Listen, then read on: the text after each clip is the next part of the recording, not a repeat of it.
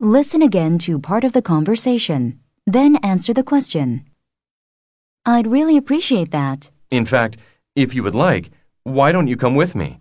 I'll be taking the bus, and I could show you around once we got there. I have an interview for a part time job with food services at 10 a.m. the day after tomorrow, but that shouldn't take too long. Number two, why does the man say this? In fact, if you would like, why don't you come with me?